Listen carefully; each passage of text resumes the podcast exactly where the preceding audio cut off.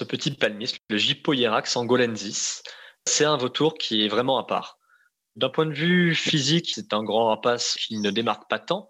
Par contre, c'est son régime alimentaire qui en fait vraiment une espèce unique, puisque c'est un vautour qui s'est un peu séparé du régime alimentaire de tous les autres et qui, lui, s'est spécialisé sur un fruit.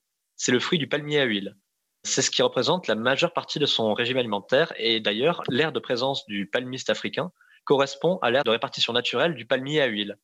Donc, il va nicher à proximité de ses, parfois même de ses plantations de palmier à huile, puisque c'est une espèce qui est cultivée aussi, et exploiter ses fruits. Après, ça reste un vautour, donc il peut toujours à côté exploiter les carcasses. S'il trouve un peu de viande, il va pas cracher dessus. Mais par contre, c'est vraiment pas le cœur de son régime alimentaire. Jean Andrieux est un spécialiste des rapaces en général et des vautours en particulier. Ce jeune ingénieur écologue vit dans le Vercors où il étudie les vautours. Accessoirement, c'est grâce à Jean que j'ai rencontré deux autres invités de marque de Baleine sous Gravio. Antoine Adam, qui est aussi ingénieur écologue comme lui, et avec qui nous avions enregistré quatre épisodes qui ont fait date sur l'impact des chats sur la biodiversité. Ces épisodes très sensibles ont été recommandés et relayés, entre autres par la SFEPM, la LPO et l'ASPAS, et d'autres grands acteurs de la biodiversité. Sans parler de vous, de toi, qui a aussi relayé ces épisodes, et moi-même ainsi que le reste de mon équipe, tiens à te remercier. Mais il n'y a pas eu qu'Antoine Adam. C'est aussi grâce à Jean que j'ai rencontré Ena Loel Matteo Espada, que vous connaissez aussi, puisque Ena est étudiante en écologie, spécialiste des insectes, qu'elle photographie dans le monde des minuscules, un autre joli compte Instagram et nous lui devons cette belle série de BSG sur les insectes, actuellement en cours. J'embrasse tout ce petit monde et j'en reviens à l'épisode du jour. Dans ce troisième épisode, nous allons en effet parler des vautours de l'ancien monde, d'Afrique et d'Asie notamment. Dans le ciel des vautours, chapitre 3, c'est parti. Salut Jean. Salut Marc. J'aimerais enchaîner sur le percnoptère, alors le percnoptère, j'ai vraiment beaucoup de tendresse pour lui. On va un peu s'arrêter sur ses noms déjà. Percnoptère, c'est un nom un peu compliqué qui vient du grec. Hein. C'est Aristote qui l'a nommé comme ça. En fait, en grec, percnoptère, ça veut dire que le bout des ailes est taché de noir. C'est ça que veut dire son nom, le percnoptère. En allemand, il s'appelle le Schmutzgeier, donc littéralement le vautour euh, sale. Et en français, on l'appelle aussi l'alimoche. Tu me le confirmes? Oui, dans le Pays Basque notamment. Dans le Pays Basque et en espagnol, il s'appelle justement l'alimoche. Donc j'imagine que c'est la même origine. Il s'appelle le Marie Blanc parce qu'il est tout blanc, j'aurais déjà dû le dire, dans le Béarn, le Marie Blanc.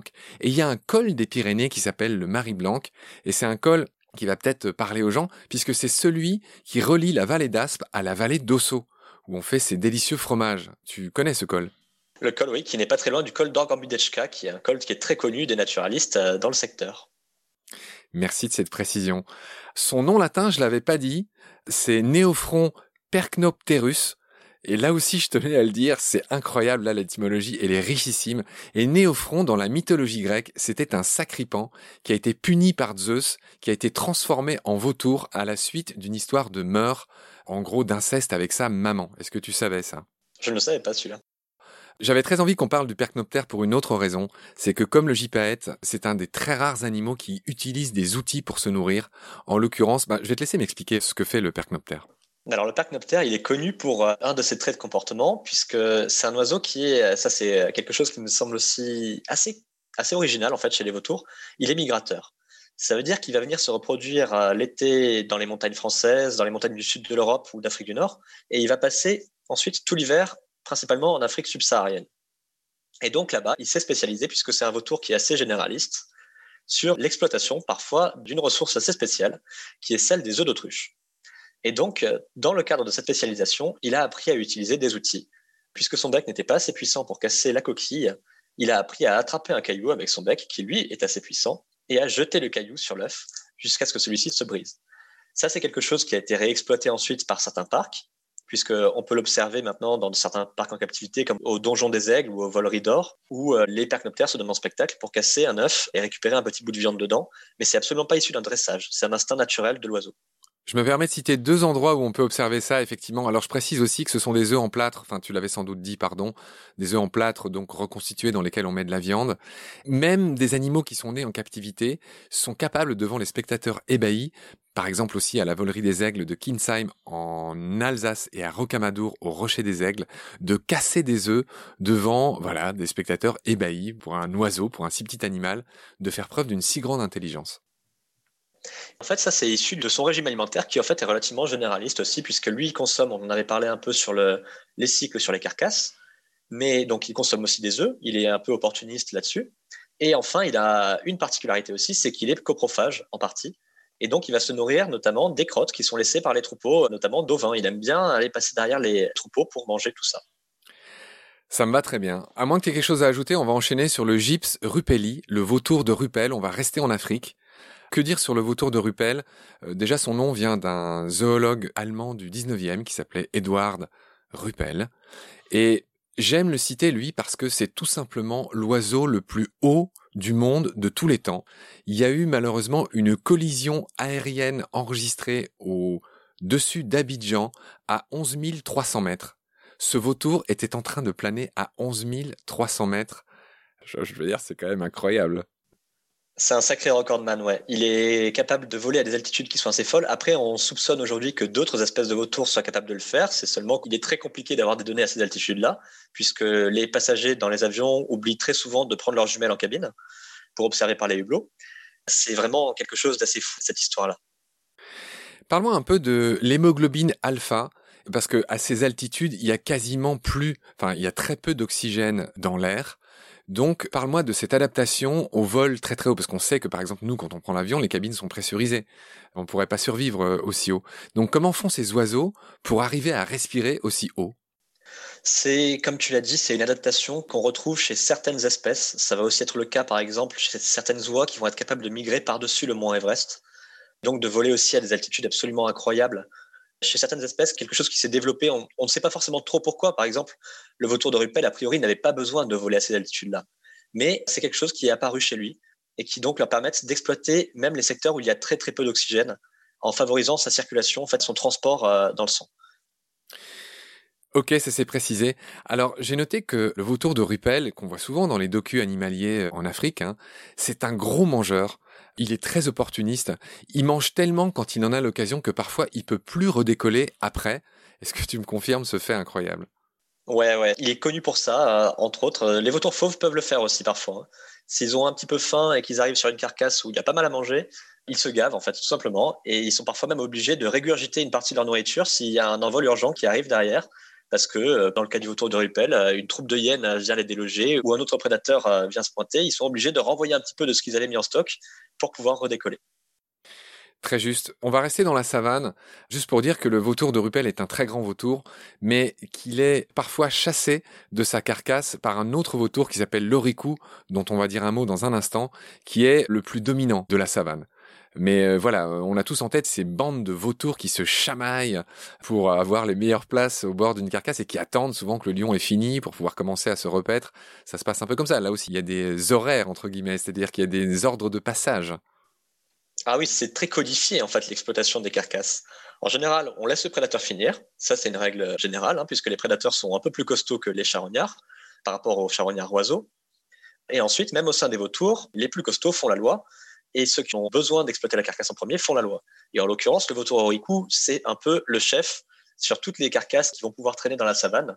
Il est déjà plus grand et plus fort que la plupart de ses collègues, hein, que ce soit le vautour de Rupel, le vautour africain ou les différentes espèces qu'on peut trouver en savane. Et donc, en fait, il va arriver. En général, les autres s'écartent sans trop chercher de noises. Mais s'il y en a un qui a le malheur de vouloir rester devant, il va se prendre une petite tannée qui va lui apprendre à s'écarter la fois suivante. Et donc, euh, quand les vautours oricoux arrivent sur une carcasse, c'est un peu la débandade devant. On leur fait l'aller euh, jusqu'à la nourriture. c'est extraordinaire, on se croirait dans, dans un film. Je voudrais ajouter un mot sur ces vautours africains, c'est que malheureusement, les éleveurs là-bas ont une pratique dévastatrice pour tous ces vautours dont on vient de parler. Ils mettent du carbofurant dans les carcasses, qui est un poison. En fait, ils font ça pour se venger des attaques de bétail qui sont souvent menées par des lions ou des hyènes. Et c'est malheureusement les vautours qui trinquent. Est-ce que tu me le confirmes? Ouais, ça c'est souvent le cas sur les empoisonnements. Euh, les vautours sont des victimes, pas forcément visées, mais souvent des victimes collatérales. Et il y a un petit truc aussi qui est marrant sur le vautour de c'est que cette espèce de base, son aire de répartition, elle est très axée sur l'Afrique subsaharienne. C'est là-bas où il est présent, principalement en Afrique de l'Est même. Et euh, ça fait maintenant quelques années que des individus ont traversé le Sahara et sont venus s'installer dans les colonies européennes. On en a observé en France, euh, dans le Vercors, dans les Grands Causses, dans les Pyrénées. Depuis quelques années, il y a quelques individus qui se reproduisent euh, ça et là dans les colonies de vautours fauves espagnols et depuis cette année dans une colonie aussi en Sicile. Ah bah là, tu me remplis de joie, mon cher Jean. Ça me fait plaisir de savoir qu'il y a des rupelles que je pourrais bientôt aller voir avec toi euh, dans tes coins là, parce que évidemment, je vais venir te rendre visite. Ah bah ça, c'est quand tu veux. Il y a plein de vautours, il y a plein de belles bestioles à aller voir. Avec un mec comme toi pour dire ce que c'est, ça va être grandiose. On va enchaîner sur l'oricou, on vient d'en parler, Torgos trachelitos.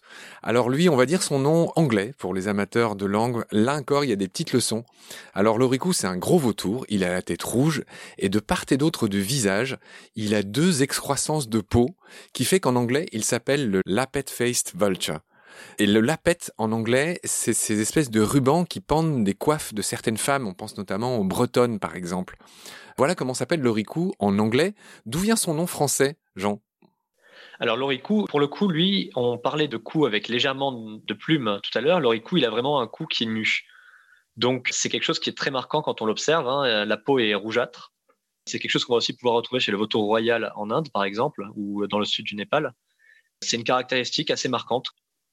Alors, est-ce à dire que son nom Oriku vient du fait que son cou est nu? Ou on ne sait pas trop, c'est un nom africain? D'où vient ce nom Oriku, étymologiquement? Étymologiquement, je ne pourrais pas te dire exactement, mais c'est quelque chose de relativement marquant quand on observe cet oiseau, que son cou est très visible. Donc je suppose que ça a dû en inspirer quelques-uns. Ok. Pour finir sur ces noms, euh, l'oricou s'appelle aussi le vautour nubien. La Nubie, donc, qui est cette région en dessous de l'Égypte, si euh, je ne me trompe pas. Voilà, l'oricou, sa particularité, c'est qu'il n'est pas que charognard, il chasse un peu aussi. C'est ça, et c'est le cas de quelques espèces de vautours qui sont aussi capables parfois de se nourrir de quelques proies vivantes. Donc là, on a vraiment une séquence de prédation où ils vont repérer un animal, ils vont l'approcher, ils vont le mettre à mort et le consommer. Ils vont faire ça sur des petites proies. L'oricou, c'est un de ceux qui peut s'attaquer aux proies les plus grosses, et c'est-à-dire que ces proies les plus développées, ça pourrait être par exemple des jeunes antilopes qui viennent juste de naître. Mais par contre, il ne va pas poursuivre par exemple une antilope adulte et la capturer en pleine course. Ça, c'est quelque chose dont il est absolument incapable. Il va pouvoir s'attaquer à des proies relativement faciles, comme des petits mammifères par exemple, ou des jeunes mammifères à juste nez. C'est bien noté. On va enchaîner sur sans doute le plus étrange, le plus à part de tous les vautours. C'est pas celui qu'on le connaît le plus, je t'avoue. J'ignorais complètement son existence avant de préparer cette émission. Il s'agit du palmiste africain. Dis-moi pourquoi il est si spécial ce vautour. Alors ce petit palmiste, le Gypoierax angolensis, c'est un vautour qui est vraiment à part. D'un point de vue physique, c'est un grand rapace qui ne démarque pas tant, par contre, c'est son régime alimentaire qui en fait vraiment une espèce unique, puisque c'est un vautour qui s'est un peu séparé du régime alimentaire, de la convergence de tous les autres, et qui lui s'est spécialisé sur un fruit. C'est le fruit du palmier à huile. C'est ce qui représente la majeure partie de son régime alimentaire, et d'ailleurs, l'aire de présence du palmiste africain correspond à l'aire de répartition naturelle du palmier à huile. Donc, il va nicher à proximité de ses, parfois même de ses plantations de palmier à huile, puisque c'est une espèce qui est cultivée aussi, et exploiter ses fruits. Après, ça reste un vautour, donc il peut toujours à côté exploiter les carcasses. S'il trouve un peu de viande, il va pas cracher dessus. Mais par contre, c'est vraiment pas le cœur de son régime alimentaire. Je le dis autrement, il y a un végétarien parmi les vautours, c'est le palmiste africain. C'est un joli vautour, il est plutôt blanc, avec un peu de noir, avec une tête rose, rouge. Et il est assez répandu. Enfin, contrairement aux autres, il souffre moins que les autres, hein. il y en a beaucoup. Ben oui, et puis en fait, le fait de planter communément maintenant le palmier à huile, c'est une des espèces qui a pu bénéficier de ça. Et donc, à ce titre-là, on peut même la qualifier d'espèce anthropophile, donc qui est favorisée en fait par les activités humaines. On a fait le tour sur le palmiste, il était inenvisageable de pas dire un mot sur lui, le palmiste africain. On a presque fini l'émission, mon cher Jean. On va mentionner, pour être très complet, euh, quelques derniers vautours. Il y en a un dont le nom m'a fait sourire, qui va faire sourire les auditoristes aussi, je pense. C'est le gypse coproteres, alias le chasse-fiante. Voilà, le vautour chasse-fiante, qui a un nom euh, pour le coup relativement étrange et je serais incapable de te dire d'où il vient. Mais effectivement, celui-là, euh, son nom vaut à lui seul le détour et le fait de le mentionner. Et donc lui, c'est une espèce endémique d'Afrique australe qui est un gypse, donc qui ressemble beaucoup à notre vautour fauve par exemple, et qu'on va retrouver comme nicheur dans les montagnes euh, du Drakensberg par exemple, donc en Afrique du Sud ou au Swaziland. Et ensuite qui va s'étendre un peu plus au nord en période hivernale jusqu'au delta de l'Okavango, mais c'est une espèce qui est relativement menacée dans ces secteurs et qui n'est pas très très fréquente en Afrique. Voilà, j'ajoute que le nom anglais du chasse-fiante, c'est le Cape Vulture, donc euh, qui dit bien qu'on le trouve surtout en Afrique du Sud, tu l'as dit. J'enchaîne, Gyps bengalensis, alias le vautour shogun. Oui, alors ça c'est une espèce qui est un peu incontournable quand on aborde les problématiques des vautours, puisque c'était une des espèces qui a été les plus impactées par euh, la diminution des populations de vautours euh, en Inde, dont on a déjà parlé, qui était due à l'emploi du diclofénac. Donc ce vautour shogun a subi une régression de ses effectifs de plus de 98% en 30 ans. Donc ça veut dire que voilà, comme l'exemple que tu prenais était assez parlant, sur 1000 vautours shogun qu'il y avait il y a 30 ans, bah aujourd'hui il en reste une vingtaine. Il a quasiment disparu du Pakistan, de toute la région du Pamir où il était autrefois très commun. Et en Inde, il ne survit maintenant plus que dans quelques parcs nationaux. Ces vraies zones refuge, elles sont maintenant situées au Myanmar, donc euh, en Birmanie, au Cambodge et un peu au Népal. Ok, j'ajoute petit espoir, je ne sais pas ce qu'il vaut en ce qui concerne notre vautour Shogun, qu'il existe dorénavant un anti-inflammatoire qui s'appelle le Meloxicam, qui semblerait être le seul que supportent ces vautours et qui laisse un tout petit espoir pour l'avenir si on veut pas que cette espèce parmi les plus menacées s'éteigne. On va enchaîner sur le vautour charognard, qui a un nom qui est presque redondant. Hein vautour charognard, on a l'impression pourquoi dire deux fois la même chose? Necrocyrtes monacus, ou le néophron moine. Ouais, Néophron moine, néophron pour appeler aussi Néophron percnopterus, le nom scientifique du percnoptère, puisque c'est un petit vautour aussi, qui au final est un peu le pendant sombre du percnoptère, hein, sombre dans la couleur et pas dans les actions, qui était un petit vautour très commun dans toute l'Afrique subsaharienne, qui d'ailleurs a même été longtemps favorisé par l'action humaine, puisqu'il peut même nicher en ville, celui-ci. On le retrouve dans des métropoles comme Dakar, par exemple, euh, ou Accra mais qui est maintenant menacé, même euh, au point d'être classé comme en danger critique d'extinction par euh, l'Union internationale pour la conservation de la nature. En fait, principalement du fait de l'empoisonnement, et c'est un fait assez rare chez les vautours, du fait de la chasse pour la consommation dans certains pays. Ce vautour-là est consommé de manière traditionnelle, mais maintenant de façon relativement intensive, et également exploité pour des pseudo-vertus médicinales qui le font se retrouver sur les marchés euh, asiatiques, par exemple. Oui, tu fais bien de dire ça. En effet, il y a beaucoup de vautours euh, qui sont aussi chassés, piégés pour de pseudo-vertus euh, médicinales, notamment en Afrique. On va finir. Il en reste encore deux, gens dont j'aimerais parler. Le vautour de l'Himalaya, le Gyps himalayanensis, qui est, je crois, associé aux funérailles, notamment au Tibet. C'est ça. Donc lui, c'est vraiment celui qui ressemble le plus à notre vautour fauve. Il est juste un peu plus grand et qu'on va retrouver sur tous les plateaux du Tibet, les piémonts himalayens jusqu'en Mongolie.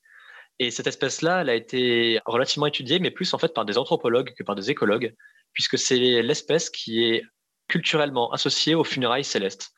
Donc, sur le plateau du Tibet, peut-être que tu en as déjà entendu parler, les funérailles étaient traditionnellement pratiquées en mettant les corps à disposition des vautours, qui étaient encore une fois censés accompagner les âmes des morts vers le ciel.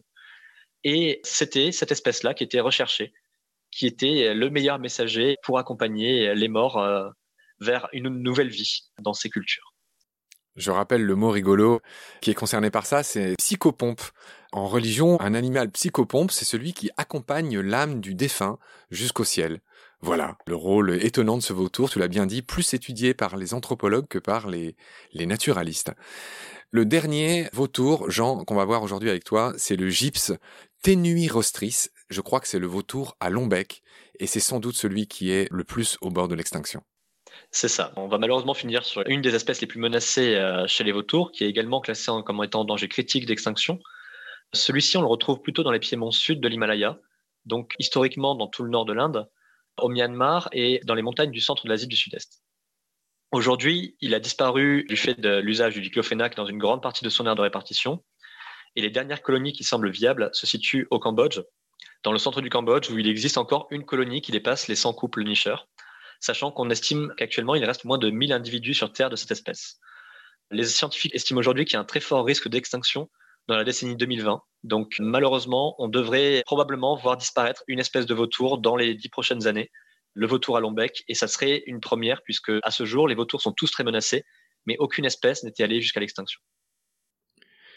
Bon, tu vas avoir un boulot difficile là pour la fin de l'épisode. Essayer de finir sur une note euh, un peu moins triste que l'extinction d'un si bel oiseau. Qu'est-ce qu'on pourrait dire culturellement sur les vautours, à part qu'effectivement ils sont associés aux cérémonies funéraires, ce qui n'est pas très gai non plus. Est-ce qu'il existe, je ne sais pas, des fables, des, euh, des chansons, des films euh, où les vautours sont les stars? Bah, déjà, on peut citer une petite touche culturelle qui me plaît bien, c'est en fait Lucky Luke, qui se déroule paradoxalement aux États-Unis mais où les vautours qu'on retrouve dans Lucky Luke et qui l'accompagnent souvent euh, en volant, en planant au-dessus ou en étant parfois un peu idiots, euh, qui sont un peu les pendants de Rantanplan mais avec des plumes, quoi. Bah, c'est des gypses en fait. Les dessins correspondent à des vautours de l'ancien monde. Ils ressemblent beaucoup à des vautours fauves. Et donc on peut trouver en fait des traces du vautour dans un peu dans la culture récente et même dans la pop culture parfois que je trouve assez intéressant puisque historiquement ils avaient une image qui était assez négative hein, dans l'ensemble des cultures, en tout cas les cultures euh, dont j'ai entendu parler. Mais en fait, dans la culture actuelle, ils sont en train de gagner une autre image, une image parfois un peu pataude, mais plutôt sympathique et euh, qui ne peut être que bénéfique au final au vautour. Je bois tes paroles, Jean. Je te remercie beaucoup pour ce temps que tu nous as à nouveau accordé. Je te retrouve avec beaucoup de plaisir parce que ceux qui ont bien suivi ce qu'on a dit au début se sont rendus compte qu'on n'a pas fait tous les vautours de l'ancien monde, qui sont d'une famille très différente. J'aurai le grand plaisir de te retrouver très vite pour parler d'eux. Condor notamment et ses euh, cousins euh, des Amériques. Tout simplement, salut Jean, à la prochaine, prends soin de toi. Salut Marc, à la prochaine pour parler Catartidés.